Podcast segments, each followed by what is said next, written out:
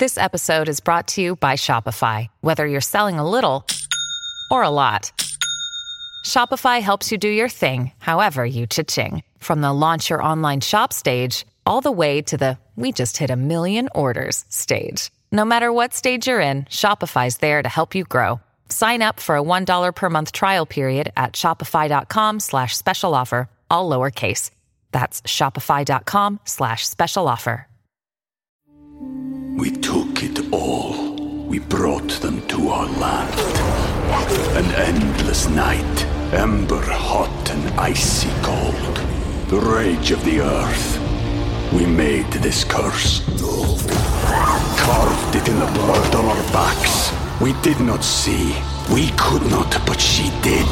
And in the end, What will I become? Senwa Saga. Hellblade 2. Play it now with Game Pass.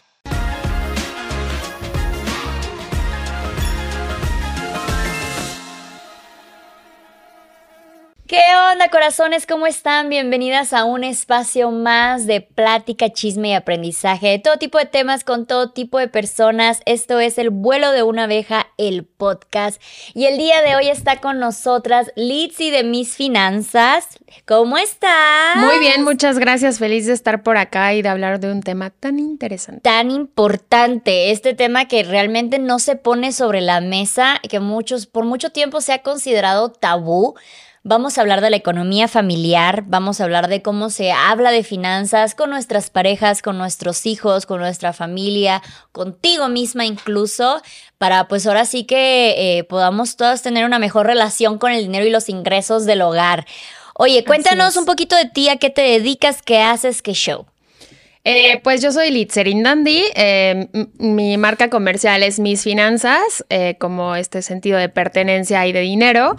Eh, soy especialista en finanzas personales, donde doy asesorías y básicamente lo que hago es ayudar a las personas a mejorar su situación financiera, ¿no? Importantísimo. Importantísimo. ¿Por qué? Porque sí creo que generando cultura financiera, de verdad, pronto tendremos un mejor país, personas más educadas financieramente y generaremos un cambio personal, sobre todo, también eso es muy importante y en las relaciones. Yo siempre he dicho que eh, en la escuela deberían de meter clases de este tipo. Digo, yo no, tiene muchos años que no voy a la escuela, capaz y ya las meten y no estoy enterada.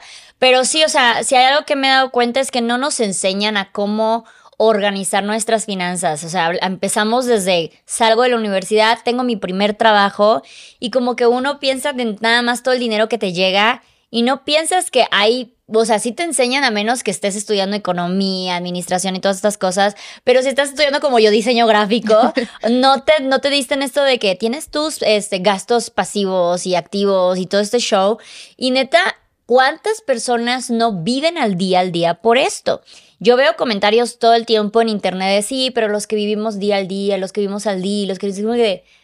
Pues entonces los que viven al día al día, igual, digo, hay muchas, muchas este, situaciones por las que se viven así, pero si te quedas de que si tienes un sueldo cada quincena y aún así vives al día al día, igual y hay algo ahí en tu relación de gasto no e ingreso que no estás haciendo bien. Y es esto de que mucha gente no tiene esta idea de cuánto gasta y cuánto gana y cuál es la relación que hay entre uno y otro y cuánto espacio estás dejando tú allí para estos gastos. Entonces como que nada más ves cuánto ganas y ¡uh! se te van en Starbucks todos los días o cosas así cuando vienes a ver, eh, llegas a la quincena arrastrando. Mucha gente tiene esta cultura de llegar a la quincena arrastrándose. Ajá. ¿Sabes qué pasa, Luz? Que, como dices, no nos enseñaron educación financiera, pero lo que sí nos enseñan es a adquirir tarjetas de crédito, adquirir créditos hipotecarios, o sea, todo va relacionado a que gastes, a que seas consumista, que no vamos a discutir si está bien o mal el Claro. tema del consumismo, pero sí es un punto importante que no nos enseñan a hacer presupuestos para poder vivir no al día, sino administradamente con temas de, de dinero, ¿no? ¿Qué sucede? Que sales, y te lo digo porque si yo hoy me dedico a esto es porque también lo viví, ¿no? Ajá. Sales, empiezas a trabajar y dices, me quiero comprar un auto y a lo mejor vamos a suponer que ganas 10 mil, 15 mil pesos y el 80% se te va en un automóvil y, y- y el resto en la gasolina, ¿no? Entonces, utilizamos o nos enseñan a utilizar como no nos enseñan a utilizar la tarjeta de crédito, la utilizamos como una extensión de nuestros ingresos. O sea, ahorita tenemos más dinero para gastar, a ver si lo podemos pagar. Cuando en realidad las tarjetas deberían de funcionar únicamente como un medio de pago. O sea, para no tener todo el cash, utilizas la tarjeta, la, la gastas, etcétera, y saber como las letras chiquitas de cuál es el, el, el costo total, que muchas veces, así lo vamos a decir, es el 100%, el 97%, el 87%. Quiere decir que te está cobrando más de lo que deberías, ¿no? Entonces, como no nos enseñan a gastar, no nos enseñan a administrar, no nos enseñan a, ver qué va a pasar después, ahorita sobre todo toda la gente, y seguramente lo has vivido, es como de, no, no importa qué va a pasar mañana, o sea, vive ahorita, gástate. Entonces es un poco como ver por nosotros, ver por ahorita que ya somos un poco más conscientes, los que ya pasamos por ahí, ¿no? Pues educar a nuestros hijos, la relación que tienes con tu pareja, de hablar también de dinero, o sea, sí son temas bien, bien importantes. Sí, yo creo que como dices, como que recibes un sueldo de 8 mil pesos, 10 mil pesos, 20 mil pesos, del que sea, y como que piensas de todo este dinero que me está llegando, ¿no? Y se te olvida que de ese dinero hay tanto dinero que se va en la renta, hay tanto dinero que se va en comida, hay tanto dinero que se va en transporte, en estos gastos que no puedes evitar. Entonces vienes y tú haces un gasto grande como a la gente que le encanta tener el último celular, aunque no sea, o sea, no es una necesidad tener el último celular, es una necesidad posiblemente la comunicación, pero no tener el último celular. Y dices, pues es que si pago tres meses 10 mil pesos, que es todo tu sueldo, ya lo hice, pero es que no tienes todo ese sueldo disponible para ese celular. Necesitas primero para estas otras necesidades básicas. Y mucha gente se olvida de que de todo ese sueldo, de toda esa ganancia, primero tiene que sacar todo lo que son sus necesidades básicas. Cuando yo empecé en este mundo, o sea, aprender ahora sí, porque pues, yo salí de, la universidad igual sin cero bases sobre finanzas, te lo conté en tu podcast, lo hablamos en, tu podcast, ahí lo van a escuchar, eh, sobre que cuando yo me mudo a Playa del Carmen, empiezo a, ganar eh, por propinas, tengo un trabajo de propinas y era de que una ganancia diaria, ¿no? Entonces yo diario ganaba, no sé, mil pesos, pon tú. Y yo veía que casi todos mis compañeros era de, vámonos de fiesta y vamos a ganar, vamos a gastar esos mil pesos total, mañana los recuperamos, mañana volvemos a ganar esos mil pesos. Y yo así como de que, no, o sea, el dinero que gastas hoy ya lo gastaste, no es como que en la quincena lo recuperas, en la quincena ganas, ganas un nuevo dinero que estaba destinado para otras cosas, pero este dinero ya, lo, ya se fue ya se perdió. Entonces... Eh, Pero ¿sabes por qué pasa esto? Porque tú, recuerdo que me lo mencionaste, tú tenías una meta. Claro. Entonces tú sabías que tenías que administrar tus recursos para lograr un objetivo. La verdad es que la mayoría de las personas, así como viven económicamente al día, también no tienen un plan de vida. ¿no? Entonces eso hace que es como, pues disfruta, están incluso en trabajos que a lo mejor no les gustan y entonces irse como, yo digo, irse, irse a echar unos drinks muchas veces es como salir del estrés que están viviendo y no piensan como a largo plazo, ¿qué va a pasar? O sea, quiero tener un ingreso variable toda mi vida y si después tengo hijos y si después tengo más responsabilidades o quiero viajar, entonces quizás a veces es como hacer un plan de acción a largo plazo. Qué importante eso que dices, porque sí, o sea, yo cuando veo esto me da un estrés y yo literal empiezo a anotar todos los días cuánto gano, cuánto gasto. Compraba un chicle, lo anotaba, o sea, todo. Y tiene, eh, es un gran punto el que acabas de tocar. Qué tan importante es tener una meta financiera de todos los meses, sin importar tengo que ahorrar 500 pesos. Tal vez no tengo una idea de en qué voy a gastar esos 500 pesos, pero esos 500 pesos pues van a estar guardados para si el día de mañana yo los necesito, los voy a tener.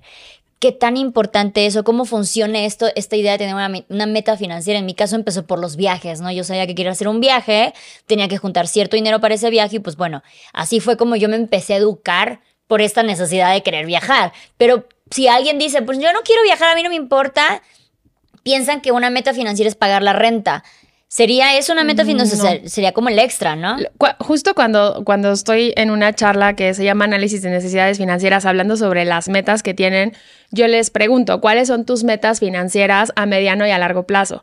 Tengo que especificarlo porque la gente piensa que comprarse un carro en un año es una meta financiera a largo plazo y no es así. O a veces me dicen, justo, es que ah, terminar de pagar eh, mi renta, ¿no? Por decirlo así.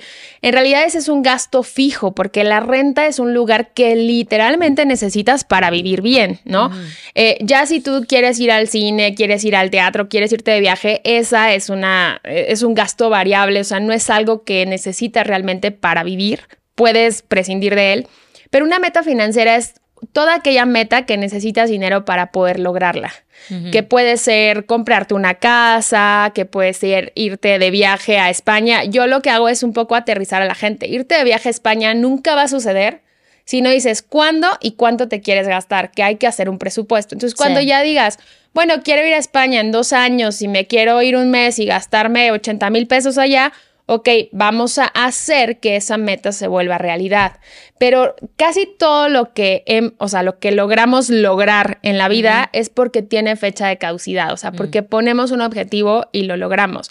Yo muchas veces le digo, quieres comprar una casa, pero a lo mejor los gastos que estás haciendo no son congruentes con lo que quieres a, a mediano o a largo plazo.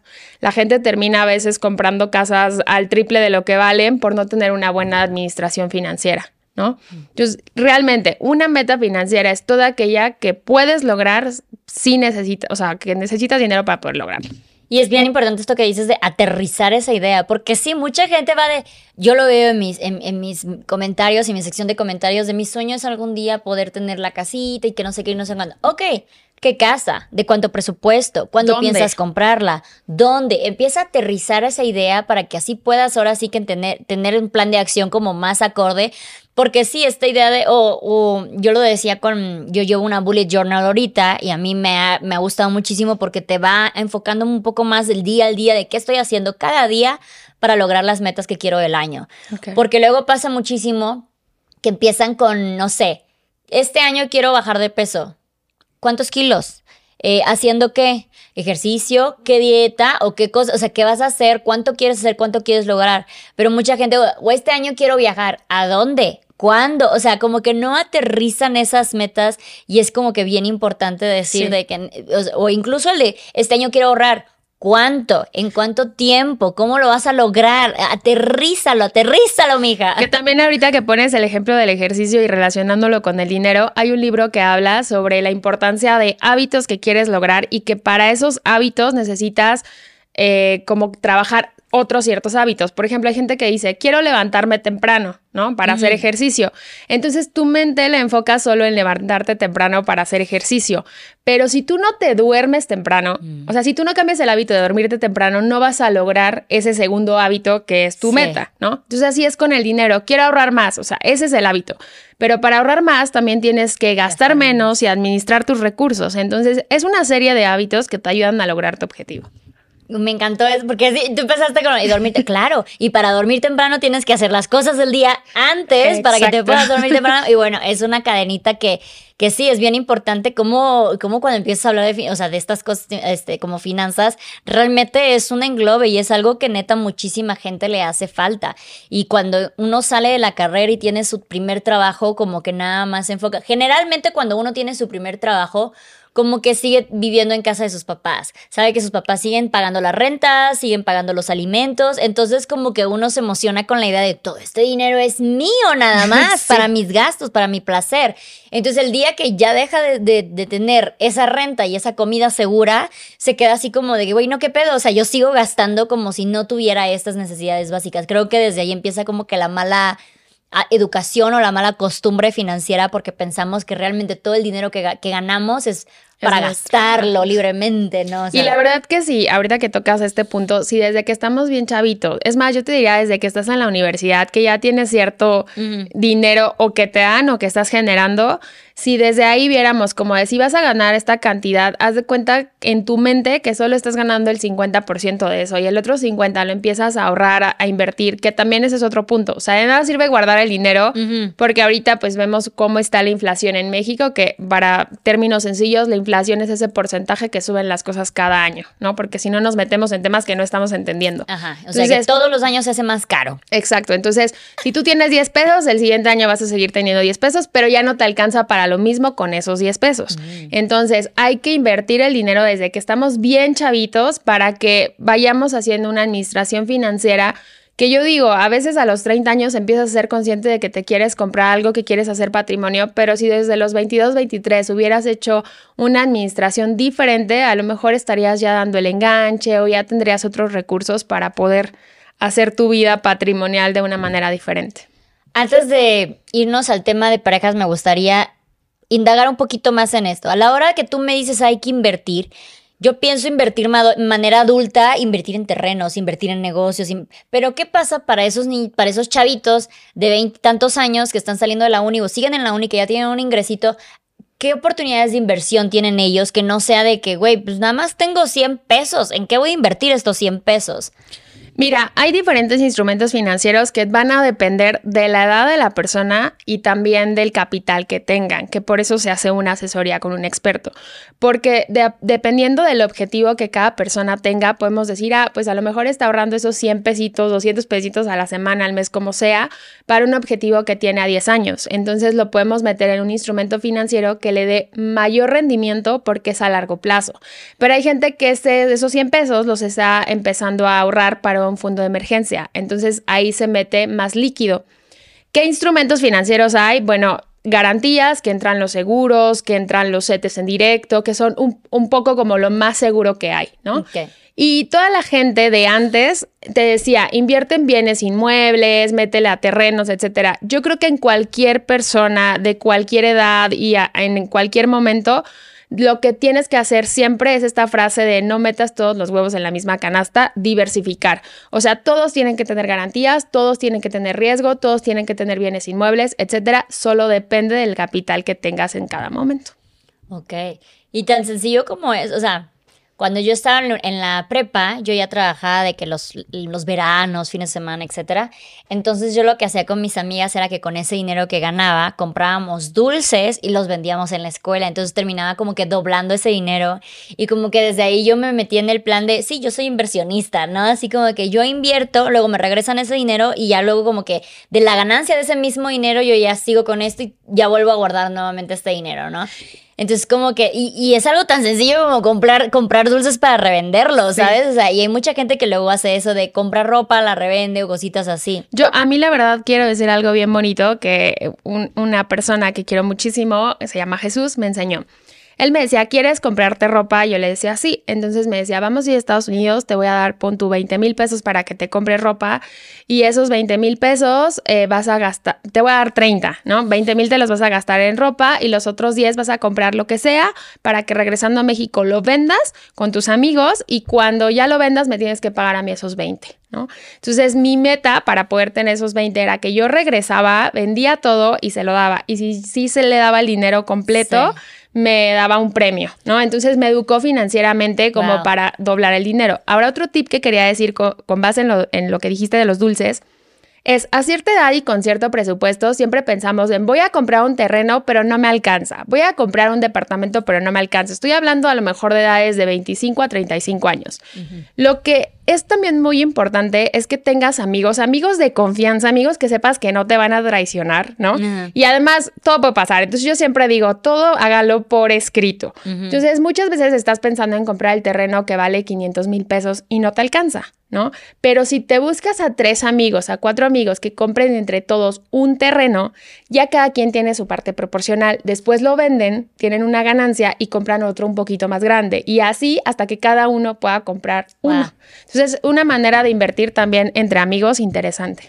Cosa que a mí no me llegó a tiempo. Esta información no me llegó cuando éramos más chavitos, pero sí es verdad, es, como una muy buena idea, ¿no?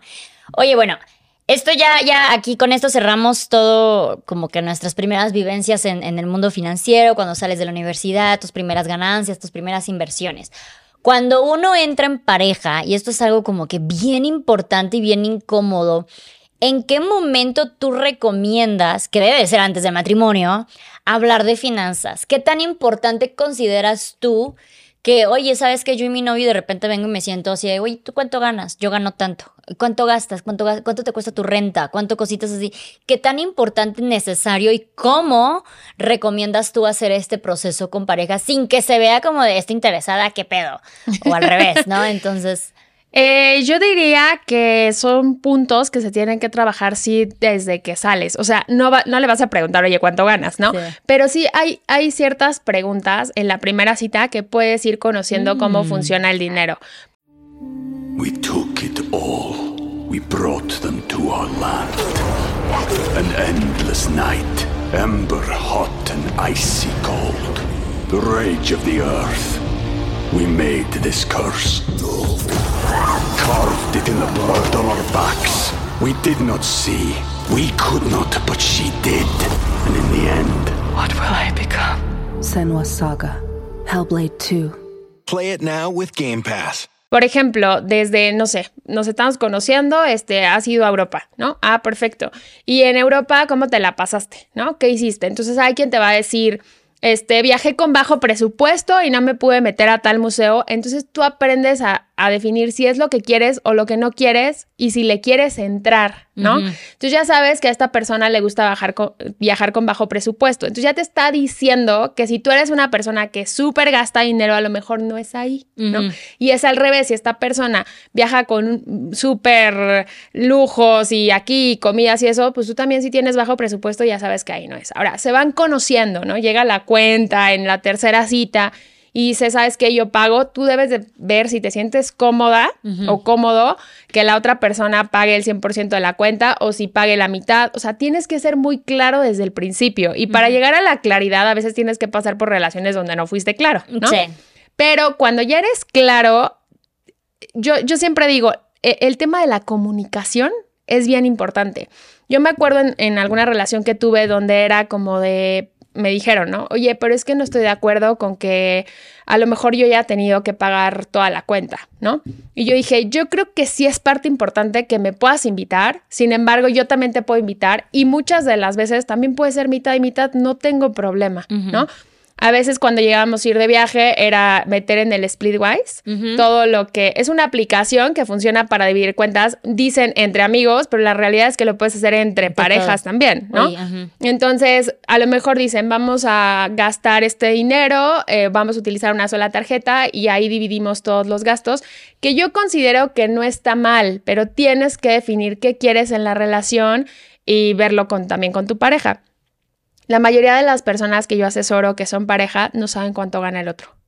Y yo creo que ese es un error gravísimo porque si quieren metas en común, sí necesitan saber cuánto ganan. Y como el tabú de es que son preguntas incómodas, es que pasa esto, no sé qué. Yo digo que si ya es una persona con la que tú te ves a futuro, y es una de las preguntas que yo hago, ¿tienes pareja? Sí. ¿Te ves a futuro con ella? Si me dice sí, entonces yo tengo que preguntar ¿y cuánto gana? ¿Qué se dedica? Etcétera. Si me dice no, ni me meto porque no está en sus planes, ¿sabes? Sí.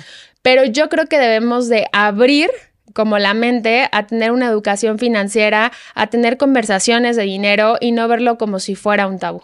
Y es que no, ¿cuántos años no fue así de no se habla de dinero? Es de mala educación preguntar sobre dinero. Entonces sí como que da muchísima pena tanto preguntarle a la otra persona, oye, pues siento, o sea, eh, yo ahorita, por ejemplo, siento que estoy en una posición económica donde ya me puedo dar ciertos lujos, ¿no? Pero quiero, quiero ser consciente que igual y no todas las personas a mi alrededor están en la misma posición. Y a veces no siento, no, o sea, no sé bien de, oye, ¿cuánto ganas tú? O cómo le hacemos o cosa, para saber si yo no tengo ningún pedo en invitarte ni nada por el estilo, pero necesito saber si tú la estás sufriendo por seguirme el paso a mí, ¿no? Entonces, sí es bien importante tener esto en consideración de las parejas. Y yo creo que sí es bien importante hacer la pregunta directa, porque a mí me ha pasado que tengo relaciones donde se hacen los despilfarradores al inicio y luego te das cuenta que en la cuenta banco tienen cero, porque aplican esta, me llegó el sueldo entero, el sueldo entero me lo gasté y luego estoy sufriendo por la renta sin decirte porque pues es un tema mío, es personal, tú no debes de saber cuánto gano, cuánto gasto en mi renta y nada por el estilo. Igual y preguntar cuánto es tu renta podría ser como que una buena, eh, Pues- una buena pauta. Pues a lo mejor directamente de cuánto es tu renta, no, pero yo diría que así se sienten como a decir cuáles son tus gastos fijos, ¿no? Ahí puedes englobar todo porque hay a quien le va a dar pena decirte cierto Sí. gasto, ¿no? Depende qué tan madura esté la relación. Sí. Entonces sí ver como cuáles son tus gastos fijos y cuánto presupuesto es como para gastos variables, porque ahí podemos partir a, podemos ir al cine normal o al cine VIP, podemos ir a viaje a, a lo mejor a Chiapas, que es más económico, o nos podemos ir a Estados Unidos o Europa, o sea, de ahí partir, ¿no? Yo no creo tampoco que sea general que puedas descartar o no una relación por el tema económico, porque también hay relaciones que inician bien, se van administrando y pueden crecer ambas financieramente a un nivel que ya pueden hacer lo que quieran, ¿no? Sí. Pero sí creo que debe haber educación financiera. Claro. Y esto también tiene que ver muchísimo también con un poco con la edad. Por ejemplo, ahora que lo dices, yo a mis veintitantos, yo igual era, a peso lo ahorraba, yo vivía súper pobre, todo era como que muy limitado en mi, en mi punto. Y yo, por ejemplo, yo era muy sincera con mis amigas de, güey, yo si no tengo que gastar, voy. O sea, si podemos hacerlo de que cocinamos en casa, hago todos los planes que quieran, ¿no? Pero sí, o sea, no me hubiera gustado que una relación, ya sea amistosa, ya sea amorosa, ya sea todo, me hubiera medido nada más con la idea de que a mis veintitantos no tenía dinero, porque simplemente no tenía de dónde sacar el dinero. Mis metas eran, como te digo, los viajes, entonces mi dinero estaba destinado a eso, etcétera. Y ahora ya a mis treinta y tantos, pues eh, igual y puedes no nada más ver el cuánto ganas, sino qué estás haciendo para ganar o, o, guardar, ahorrar, gastar lo que sea, el dinero poco mucho que te llegue, ¿no? Para que tú puedas tener una idea de esta persona tiene educación financiera, más allá de tiene dinero o no. Tiene educación financiera, creo que eso es como que lo más importante. Es que ahí es un tema de verdad invaluable porque así como, o sea, ser amigo no es nada más gastar o verse en reuniones, también es hablar de qué sí puedo y qué no puedo y cómo me puedes ayudar tú con lo que tú sabes o con lo que salud, con lo que tú has vivido a que yo pueda mejorar mi relación con el dinero, ¿no? Entonces, volvemos a lo mismo, es un tema de comunicación. O sea, yo me acuerdo, la verdad, es que yo muchos años de mi vida no tomé ni una gota de alcohol. Yo tengo 35 y empecé a tomar a mis 32 años, ¿no? No tomaba nada de alcohol, entonces iba a una reunión con amigos y si ellos tomaban era como de vamos a vivir la cuenta y eh, te juzgaban socialmente si tú decías, güey, yo no tomé, o sea, ¿cómo crees que voy a pagar, no sé, tres mil pesos de una cuenta cuando yo me gasté 400, ¿sabes? Entonces sí, te ven socialmente como estás dividiendo la cuenta y es que, pues no me importa, o sea, es cuidar tu dinero y cuidar también tu relación porque está siendo muy clara, ¿no? Entonces, creo que eh, el tener esta confrontación con tus amigos ayuda a mejorar la relación. Por eso dicen cuentas claras, amistades largas, ¿no? Porque si, si tú me estás pidiendo dinero prestado y yo asumo que te lo voy a prestar, también estoy asumiendo el riesgo de que te lo o sea, me lo puedes no regresar. ¿Sabes?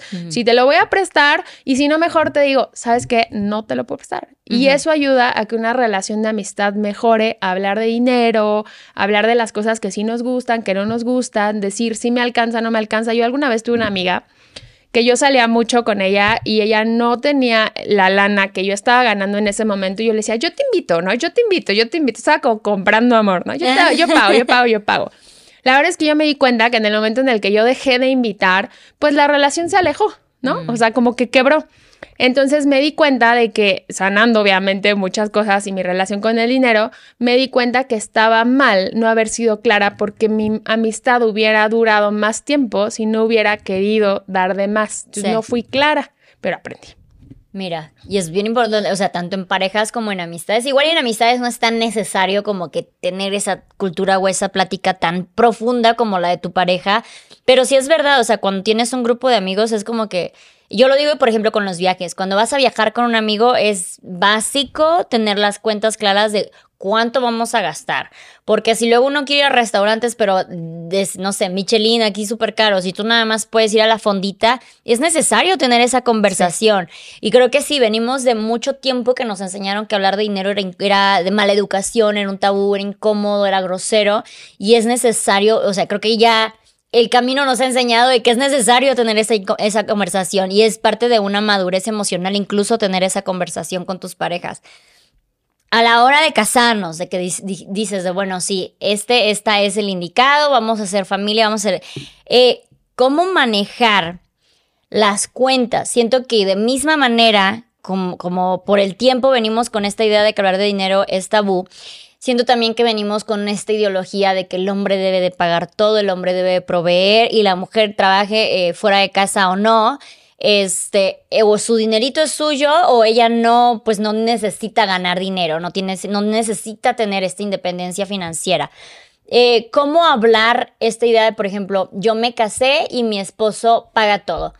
¿Qué hago yo entonces para mantener una independencia financiera? Sobre todo una vez que te vuelves mamá o que te vuelves ama de casa, que, que tus, tus labores, tu trabajo se vuelve no redituable porque estás dentro del hogar. Ay, Luz, qué importante esto. Mira, la verdad es que siempre tienes que tener una, un, fondo de emergencia como mujer. Como mujer o como hombre que no trabaje, o sea, no vamos a decir que es la mujer, pero eh, lo que más pasa es la mujer, ¿no? Sí. Entonces, eh, la verdad es que el tema de, ser ama de casa, incluso ayer comentaba con, con unos amigos que el tema de ser ama de casa ni siquiera puedes acceder a un seguro de vida o puedes acceder a un seguro de incapacidad porque aparentemente no hay como algo que vaya a pasar si tú no estás en temas económicos. Pero claro que sí, o sea, ¿cuánto cuesta contratar a alguien que trate a tus hijos como tú los tratas? ¿no? Eso es muy importante. Ahora, eh, dentro del gasto familiar que se da a una persona que paga todo, no es nada más la comida, no es nada más los hijos, la escuela, la ropa, no es nada más eso. Debería de haber parte de ese presupuesto que vaya a un fondo de ahorro para la persona que es ama de casa. O sea, debería ser un gasto dentro del presupuesto familiar, sí o sí, porque la otra persona que está generando recursos sí puede ser que esté ahorrando, puede ser que esté invirtiendo y además tiene ese respaldo de que si un día la relación no funciona, económicamente está muy bien para tomar decisiones. Pero en el caso de la persona que es ama de casa o amo de casa, puede ser que este, esto no lo tenga. Entonces, habría igualdad de condiciones si hubiera un presupuesto destinado como a ese fondito de emergencia para poder vivir bien o para poder salirse de la casa y tener donde vivir en algún momento, pero no lo ven así. O sea, como el ahorro en temas generales no lo vemos como algo importante, pues menos ya en un entorno de un matrimonio, ¿sabes? Sí, o sea, ahora sí que aplíquense ahí de que en el momento que nos casamos y te toca, ya saben, esta, esta idealización del príncipe azul que me dice, tú no te preocupes, yo me encargo de todo. y tú dices, qué padre, entonces te vas a encargar de mi sueldo. Y pidan un sueldo, o sea, si se van a quedar en casa, si de, neta no van a, eh, si su trabajo va a ser dentro del hogar y no fuera del hogar, pidan un sueldo, porque es una chambota aparte, es una verdadera chamba estar dentro del hogar. Entonces, sí tengan esta conversación de qué padre vas a pagar por, el, por, la renta, vas a pagar por los alimentos, por las escuelas, qué chingón. Pero aparte yo necesito un sueldo. Ya sea porque quieres ir por un café, ya sea porque quieres invertir, ya sea porque tú lo que sea, ¿no? Como que muchas mucha idea hay de que si tú vas a trabajar dentro del hogar y no vas a percibir como un sueldo como tal, entonces tú lo que tienes que hacer en caso de que quieras tener un extrita es emprender por tu lado. Pero ya estás hablando de que tú tienes dos chambas.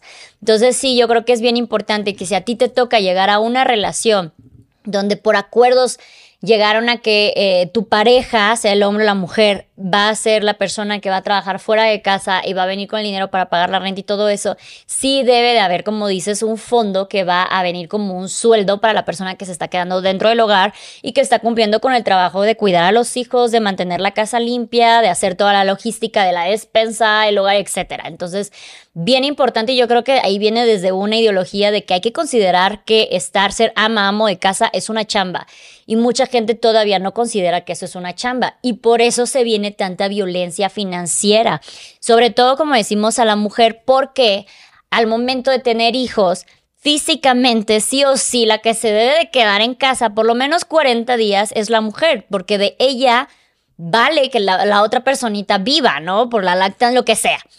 Entonces, a partir de ahí, y digo, yo, yo, yo lo viví, que empiezas, y, y, eso que yo no estaba como que en un trabajo de sistemas, estaba yo ya trabajando en, pues lo que hago ahora, y sí pasa de que cuando tú dejas de trabajar y te empiezas a quedar en el hogar y entonces la otra persona se vuelve como que, ah, pues yo soy el, único que sale a trabajar, me vuelvo el proveedor y la que sea, empiezan a este, desnivelarse estas situaciones, tanto del laboral como de trabajo, y empiezas con esta idea de, pues es que tú no fuiste a trabajar, yo sí salí. El otro día escuché una chica haciendo un video al respecto porque le hicieron la pregunta de, pues es que un hombre que sale a trabajar sacrifica mucho, ¿no? Y ella le decía, es que sí, o sea, tal vez sí, pero sigue siendo más sacrificada la persona o la mujer que se queda dentro de casa.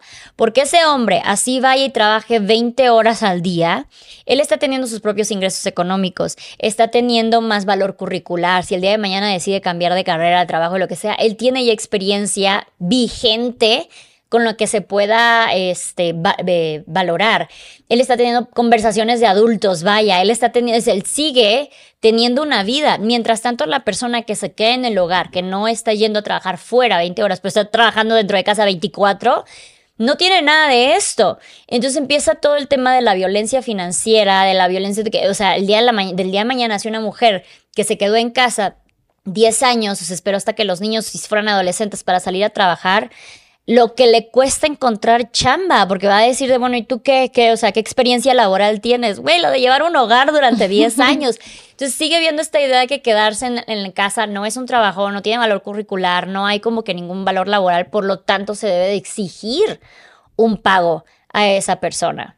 La verdad es que ahorita que tomas el tema de la violencia financiera. La verdad es que muchas veces cuando las personas llevan tanto tiempo como amas de casa, sí afecta profesionalmente porque la, o sea, cuando alguien va a reclutar, piensa como de no estuviste trabajando, él no le importa si fuiste ama de casa, lo toman exactamente igual como si no hubieras tenido trabajo durante todo ese tiempo. Eh, además, no tienes recursos económicos. Además, solo aprendiste a gastar como te estaban diciendo que gastaras, porque la otra persona que ahí viene la violencia financiera decide en qué se gasta ese dinero, te controla a través de que tiene la posición económica fuerte, ¿no? El respaldo financiero, etcétera. Entonces, la mujer sufre de esto, empieza incluso a, como a minimizarse, siente que no va a poder hacer nada si se divorcia de esta persona porque ya no estén de acuerdo, por todo lo que pueda suceder ahí adentro. Entonces sí tiene como cierta represión por no tener el control eh, financiero, ¿no? Ahora, algo que creo que se puede, que puede evitar esta parte es que desde que una persona decide casarse, y ahora sí que es como, como desde que sales en la primera cita, ¿no? Ah, ok, quieres que nos casemos, porque la, la escena está bonita de te voy a dar el anillo y cásate conmigo, y aparte que a mí se me hace, es muy bonito, pero siento que también es agresivo porque tú hombre, ya lo planeaste, ya lo pensaste. Cuando se lo dices a la persona, a veces ni lo han hablado y la otra persona con todo el show es como, sí, ¿sabes? Sí. Pero, pero sí, pero vamos a tener una conversación al respecto, ¿no? Entonces, si tú y yo tenemos planeado tener una, una relación donde vamos a vivir en tal lugar, donde vamos a tener hijos, para empezar, y aunque sea tabú, es voy a tener un ingreso por cuidar a los niños porque no estaré embarazada, estaremos embarazados, ¿sabes? Lo, es de dos. Y por otro lado, si, si yo, yo estoy trabajando actualmente, pues yo necesito que también tú me apoyes con ciertas cosas para que yo me pueda seguir desarrollando profesionalmente. O sea, es chamba de dos. Ahora, ¿no es así? Ok. Si tú faltas de aquí a que la persona que yo estoy cuidando, los hijos, eh, tengan 20 años y sean independientes, si tú faltas, yo me quedo con una responsabilidad financiera fuerte. ¿No? Entonces, dentro de, ah, o sea, antes de que lleguemos a eso, tú tienes que contratar un seguro que garantice que yo voy a poder tener la estabilidad económica, estés tú o no estés tú, porque los hijos ahí están. ¿Sabes? Es sumamente importante tener esas conversaciones. Ahora, es antes de, porque no es cuando ya nos casamos, ¿no? Es antes de para ver cómo se van a llevar las finanzas en todo momento. Y yo también diría que, o sea, evadir el tema de la violencia, es decir, yo eh, necesito eh, gastar para esto y yo decido el extra, el sueldo que tú me des, yo decido en qué me lo gasto. No porque tú me lo des, tienes que decidir en qué me lo gasto, ¿no? Y dejar estos tabús también de es que las mujeres solo gastan en cosas innecesarias, ¿no? Yo decido en qué me lo gasto. Si tú quieres irte con tus amigos a drinkear o quieres irte a jugar dominó, lo que tú quieres hacer es tu problema. Pero yo puedo decidir en qué estoy gastando mi dinero. Y de verdad, esto debe de ser siempre antes de comprometerse a una relación que es como para toda la vida, ¿no? Es antes, no después. Y esto cuando dices, eh, decides en qué gasta, porque mucha gente te, muchas, muchas personas te endulzan el de te doy dinerito, mi mamá, y te doy 200 pesos para que compres la despensa, para que pagues la, la, luz, el agua, para que lleves a los niños a la escuela todos los días y pagues el transporte, la gasolina, lo que sea. Entonces, no, no me estás, no me estás dando dinero a mí. Entonces, igual en esta conversación de, ok, ¿qué sueldo, por así decirlo, qué, qué ingreso va a ser para mí por mi tiempo, por mi labor en este, en este aspecto del hogar, no sea el mismo que es para pagar la renta, pagar la comida, pagar los transportes, pagar estas necesidades que es de ambos, ¿no? O sea, donde tú también vives, donde tú te entes, porque luego me acuerdo cuando hicimos este, cuando yo recién me mudé a la Ciudad de México, hicimos una wish list para que nos pudieran dar como que regalitos para el hogar, ¿no? Y entonces yo como que me vi muy básica, o sea, quise verme como que lo más básica posible, irme a las necesidades y fuera de que, no sé, platos, vasos, sartenes, este, cafetera, lo que sea, ¿no? Y me acuerdo que me empezaron a decir, deberías de poner también cositas para él, para que le regalemos cositas a él. Y yo así como de, ¿y el dónde come? El dónde se sirve su café, el dónde cocina. O sea, es como que esta idea, el típico, el Día de las Madres, les regalemos un, este, un juego de sartenes, ¿no? Yo estoy como que, ah, para que trabaje más en el hogar, ¿no? Para que te haga de comer a ti. Entonces, si estas ideas de que eh, para la mujer el gasto que le da felicidad es comprar la despensa, no, es lo mismo, sea necesario o innecesario para ti. Yo quiero también tener mi propio dinerito para irme a hacerme las uñas, para irme a cortar el cabello, para comprarme ropita, para ir a tomar un café y lo merezco porque estás dando un 24/7 de tu tiempo y tu labor en el hogar. Entonces, desde ahí. también es cómo comunicas las cosas que haces, ¿no? Porque muchas veces, digo, yo la verdad es que no, no tengo hijos, pero creo mucho en que si llega de trabajar el hombre, ¿no? Y tú lo atiendes como de, ten, ten, ten, porque estás súper cansado, ¿no? Porque todo el día es como de, a ver, vamos, o sea, ya llegaste, vamos a preparar juntos porque los dos tuvimos un día de chinga, ¿no? Entonces sí es como cambiar eh, la manera en la que comunicas las cosas para no mandar un mal mensaje de yo, de lo que yo estoy haciendo, pues es un lujo porque estoy en la casa. Porque estoy en la casa, pero estoy haciendo todo esto que me imagino, de verdad me imagino que es una chinga tener hijos. En el sentido de toda la responsabilidad que implica. Alguna vez tenía una clienta que me decía, es que no es lo mismo hablar con adultos todo el tiempo, estar como con tu mente trabajando, a que estés hablando todo el día con un niño. Sí. O sea, estás como, no sé, balbuceando, jugando se sale a la pared porque llegó un momento que dices, ya lo repetí diez veces, porque no entiendes. Entonces es yo me imagino que es sumamente cansado como para desvalorarte a ti misma en ese sentido lo que estás haciendo y poner al otro como de yo te atiendo todavía cuando llegas como si lo que yo estoy haciendo no tuviera valor. Sí. También es respetar un poco más lo que hacemos para que la otra persona aprenda a respetarlo. Sí, no, es un proceso de deconstrucción gigantesco, gigantesco, porque sí, te digo, tenemos mucha esa idea de el hombre sale a trabajar, da dinero y es un héroe, ¿no? Y así como, güey, tú estás todo el día. Ahora, un punto bien importante, porque dices, bueno, yo no tengo hijos, pero ok, hay situaciones en las que deciden no tener hijos y aún así la mujer se queda en casa. O, por ejemplo, tienen hijos, pero también pueden pagar ayuda. Administrar un hogar también es una chamba. Igual y no es tan pesada como administrar un hogar con hijos, pero sigues tú viendo, oye, ya se pagó la renta, ¿a dónde tengo que ir a pagar la luz, el agua? Eh, hay que limpiar, hoy viene la señora que, eh, la del trabajo del hogar, hoy tengo que ir a no sé qué, hoy tengo que llevar a la lavandería, o sea, así tú tengas todo el servicio de personas que estén haciendo estas labores y tú nada más estés como que organizando y te vuelvas como la gerente, sigue siendo una chamba. Porque luego mucha gente piensa de que no, pues es que yo soy mantenida porque aparte yo no tengo que mover un dedo.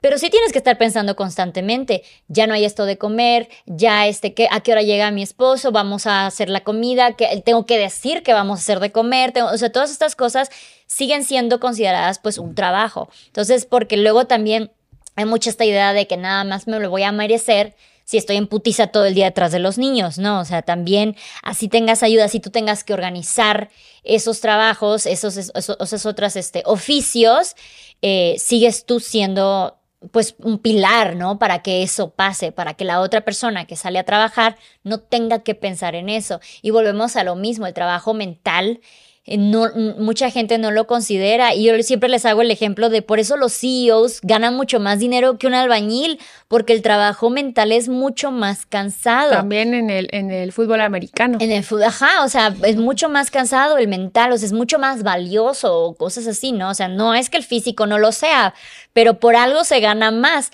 Entonces, cuando una mujer o una persona, sea hombre o mujer, este, se queda haciendo toda esa carga mental, sigue teniendo una chamba. Cuando yo me mudé nuevamente, porque digo, yo viví todo esto cuando recién me mudé, que dije de güey, esto ya no me está gustando. Igual fue, o sea, mi trabajo para empezar es en celular, ¿no? En línea.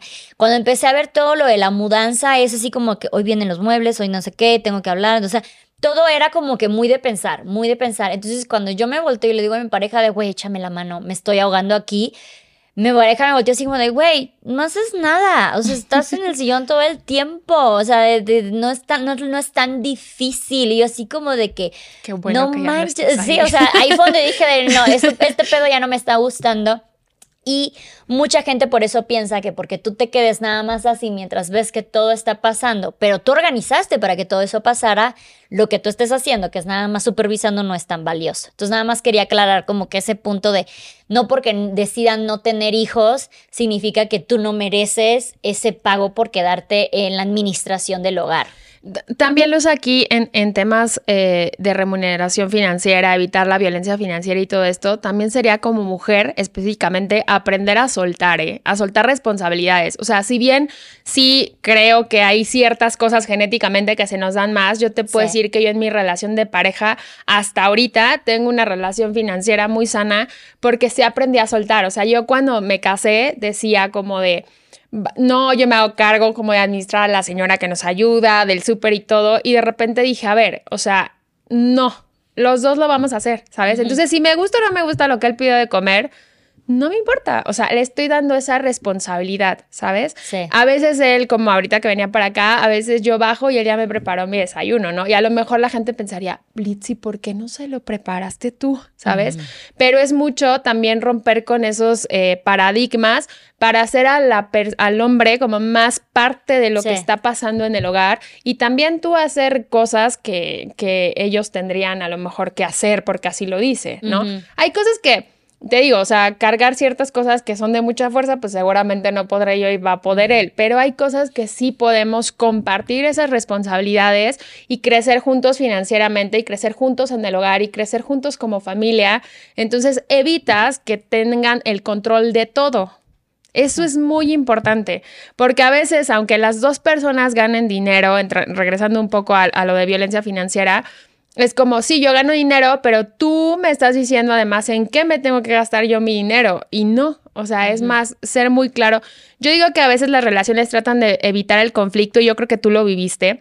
Eh, no voy a decir nada porque va a explotar, no voy a decir nada porque se va a enojar, mejor esto lo hago así. Y la verdad es como de mejor que rompa ahorita digo, lo digo muy fácil también porque ahorita tengo una relación sana, pero cuando yo estuve igual en una relación que te comentaba hace rato, donde la persona quería decidir además en qué me gastaba, y sin hijos, yo no tengo hijos, eh, quería decidir en qué me gastaba yo mi dinero, pues estás ahí para evitar el conflicto. ¿No? Entonces es decir, no, esto no me interesa, esto no me gusta y vamos a seguir hablando aunque esto choque. Sí.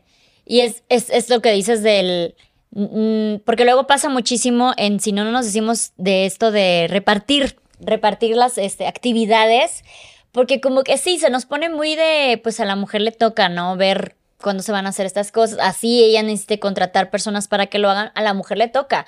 Entonces, desde el hecho del típico de, pues si tú me dices, yo, yo lo hago, es que yo lo que quiero es no tener que decirte.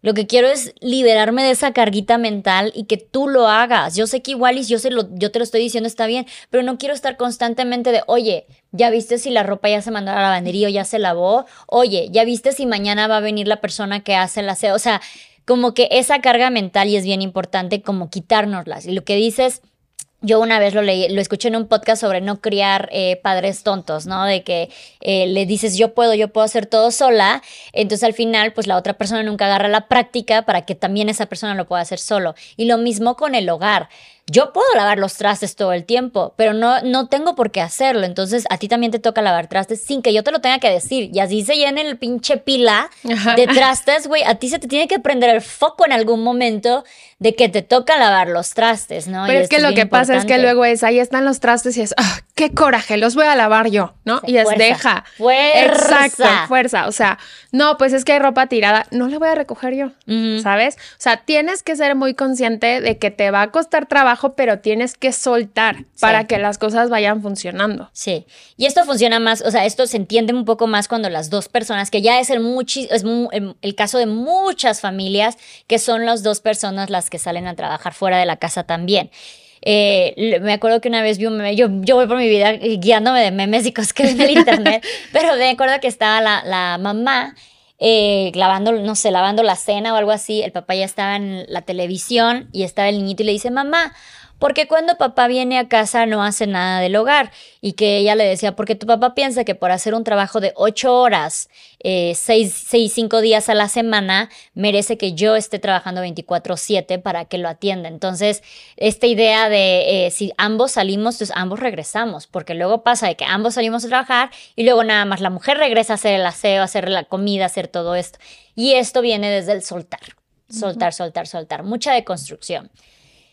Ya, esperemos que haya quedado claro la parte de pareja familiar. Yo sé que hay mucho porque hay muchas maneras de cómo hacer los vínculos y los acuerdos familiares. Recuerden que no solamente son roles de género, son roles de pareja. Si ustedes decidan que una, una de los dos, uno de los dos sale a trabajar, decidan cómo va a ser eh, la función económica de la persona que va a estar dentro, etcétera, ¿no?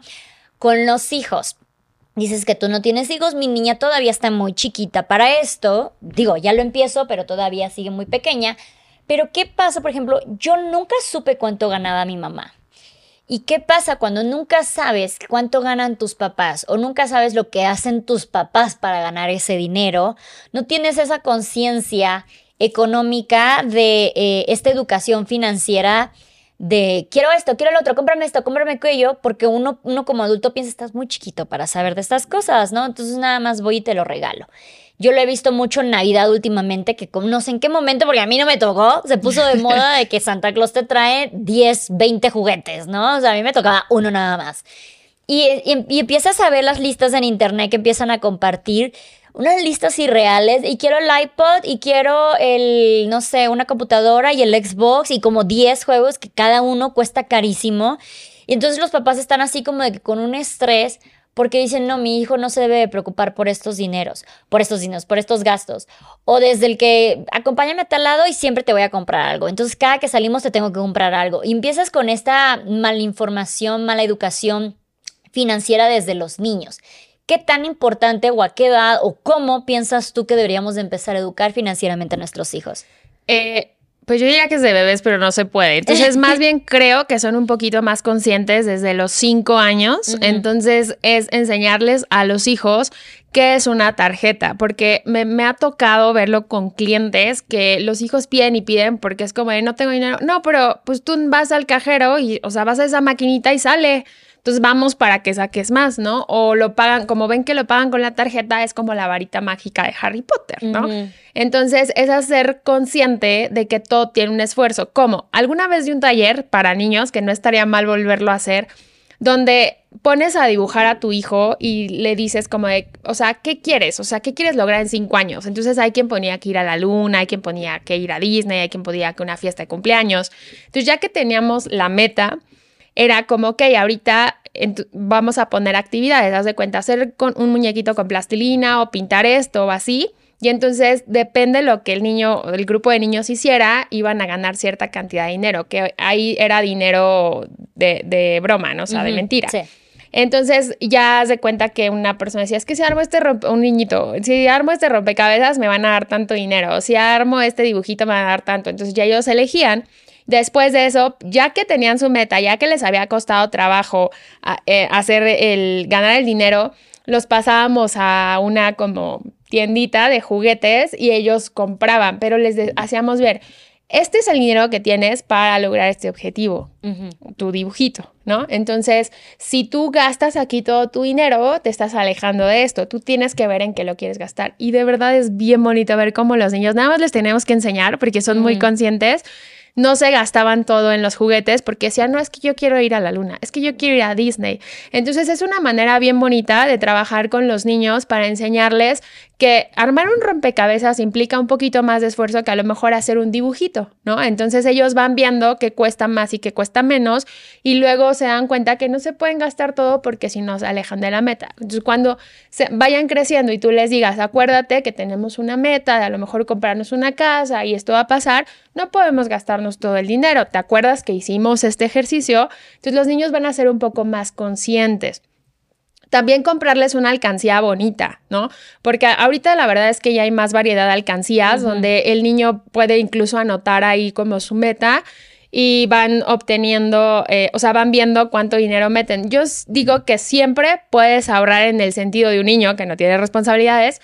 Si tú le das 10 pesos y, le enseñas desde el principio que antes de que se lo gaste, tiene que meter uno de esos 10 pesos, que porque se recomienda que por lo menos el 10% del ingreso se ahorre, eh, se ingresa en esa alcancía, pues se va a ver cuánto es lo que él está generando, generando, generando. Y también si él ahorra mil pesos en un año, y que no sé si para un niño es muy mil pesos, pero mil pesos en un año. Y tú decides que tú le quieres dar más, háblale, empieza a hablar de, es que en este periodo de tiempo, el haberte esforzado por guardar ese dinero, te ha dado la remuneración, el rendimiento, a lo mejor él no te va a entender en ese momento, pero va a ir captando que si él guarda el dinero va a obtener un beneficio mayor, ¿no? Eh, y tú le das 500 pesos más, eso es rendimiento, ¿no? Entonces lo estás educando financieramente, a que mejore sus finanzas, a que la verdad estás creando un mejor ser humano en el sentido de que va a poder tomar mejores decisiones con base en unas finanzas sanas, ¿no? Sí. Y la verdad es un cambio radical. Entonces, yo creo que se puede desde que están chiquitos. Yo creo que es muy sano que lo hagan desde que estén chiquitos y acercarte, acercarse a este tipo de actividades que pueden cambiarles el chip. Sí. Y bueno, yo creo, a diferencia de lo que decías de que igual y desde bebés no se puede, yo creo que sí se puede, por ejemplo, yo digo, te digo, es Gaia es muy chiquita, pero no la acostumbro, no la he acostumbrado que cada que vamos a la tiendita ella sale con algo. Entonces me pasa de que estamos en la tiendita y yo estoy pagando y ella, no sé, agarra algún dulce y le digo, ay, mira qué bonito, put it back, porque le hablo en inglés, ponlo de nuevo, lo pone y salimos sin ningún problema. Porque me ha pasado que he visto niños que si no les compras algo en la tiendita, neta son caos. Es caos.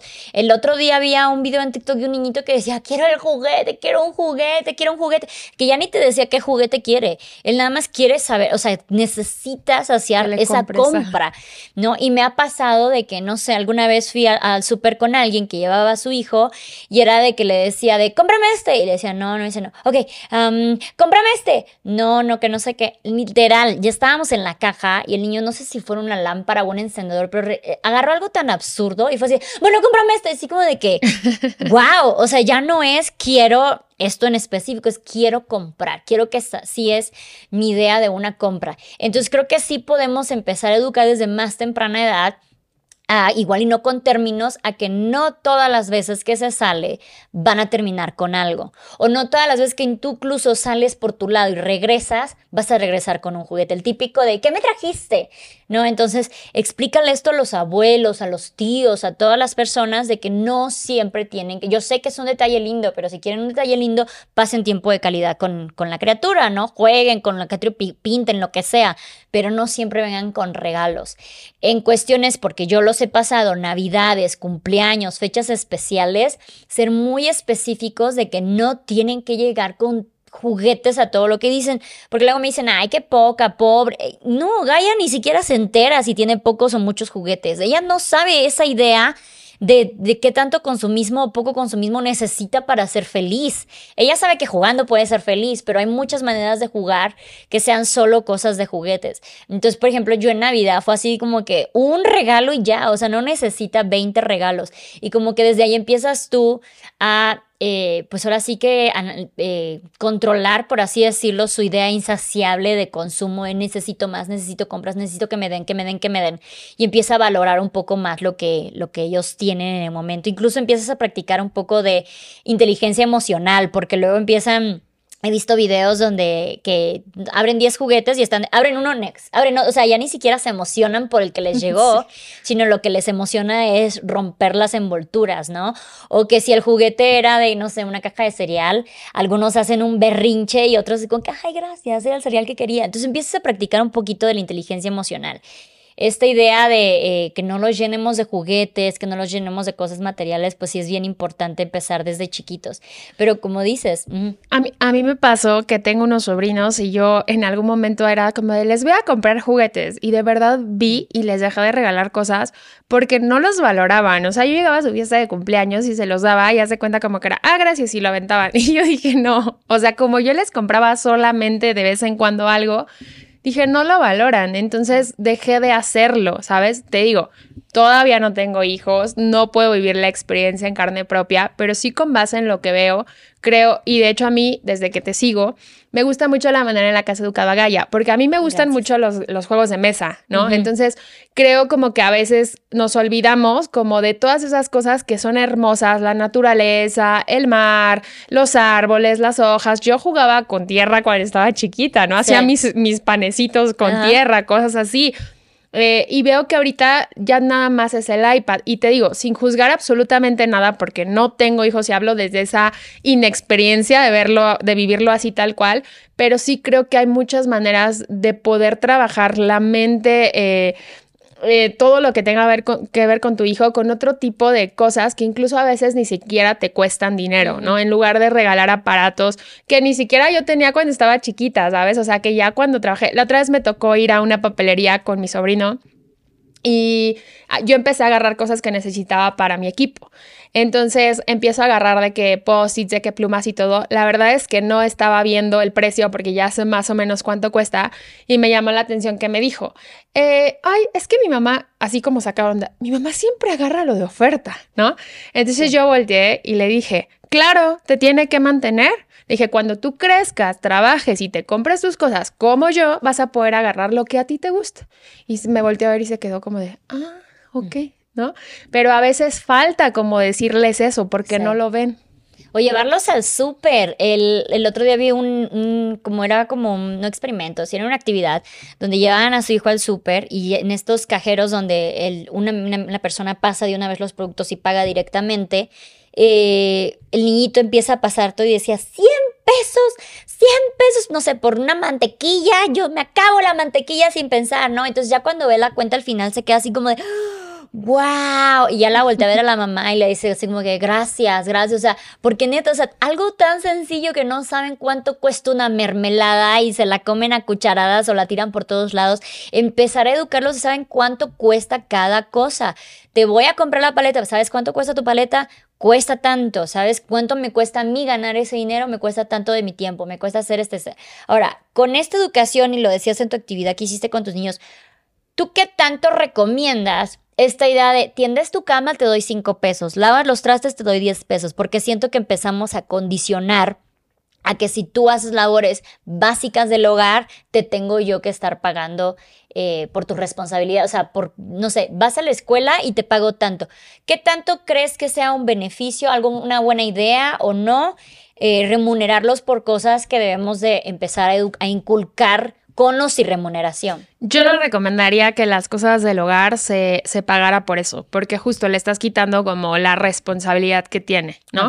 Yo la verdad desde que estaba chiquita mi mamá trabajaba todo el tiempo, entonces lo que yo hacía con mi hermano es que ya sabíamos cada quien qué responsabilidades tenía y no es como que mi mamá nos pagaba por eso. Sin embargo, sí teníamos actividades que a lo mejor si armábamos un rompecabezas o leíamos un libro o así, o sea, cosas que nos iban a hacer crecer profesionalmente a futuro, ¿no? A nosotros pues mi mamá nos daba, nos llevaba a comer o nos daba cierto dinero o, nos daba domingo cosas así, pero no era si hacías la cama, sino que era más bien si, si toda la semana eras responsable y lo que tenías que hacer, pues te dábamos dinero al final, pero no era por cada actividad o porque lo hacías. Incluso a veces no lo hacíamos y teníamos ese dinero, pero era como no entender que si hago lo que tengo que hacer, además me vas a dar dinero, ¿no? Sí.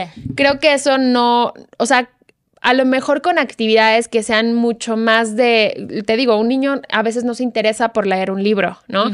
Entonces, si te, tú mejoras a lo mejor tu lectura o haces esto, pues vas a obtener cierto, cierto beneficio que además no necesariamente tiene que ser dinero, ¿no? A lo mejor puede ser la mermelada que te gusta, ¿no? Sí. Ciertas cosas, pero no específicamente por lo que tú tienes que hacerte pago, porque por eso creces pensando que no tienes que ayudarle a tus papás. Sí, súper importante.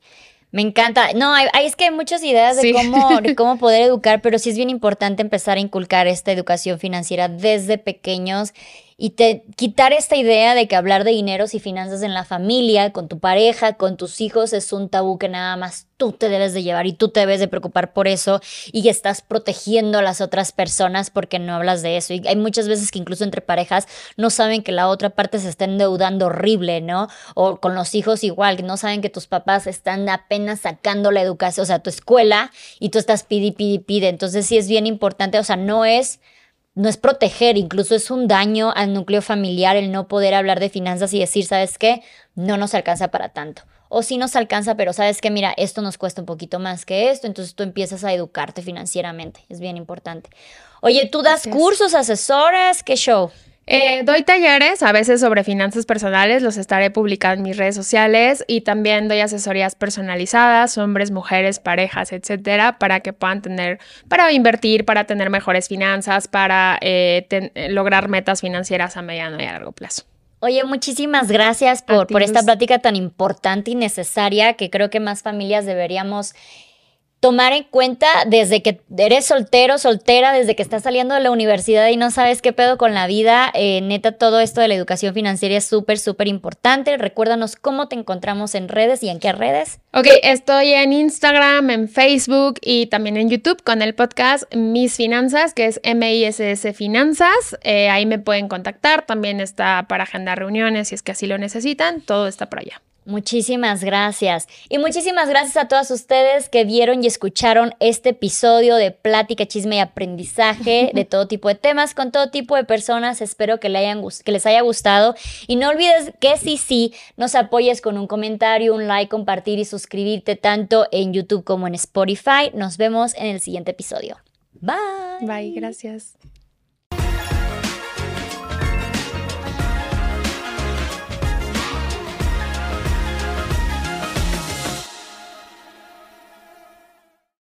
When you need mealtime inspiration, it's worth shopping Kroger, where you'll find over 30,000 mouthwatering choices that excite your inner foodie. And no matter what tasty choice you make, you'll enjoy our everyday low prices, plus extra ways to save, like digital coupons worth over $600 each week. You can also save up to $1 off per gallon at the pump with fuel points. More savings and more inspiring flavors make shopping Kroger worth it every time. Kroger, fresh for everyone. Fuel restrictions apply.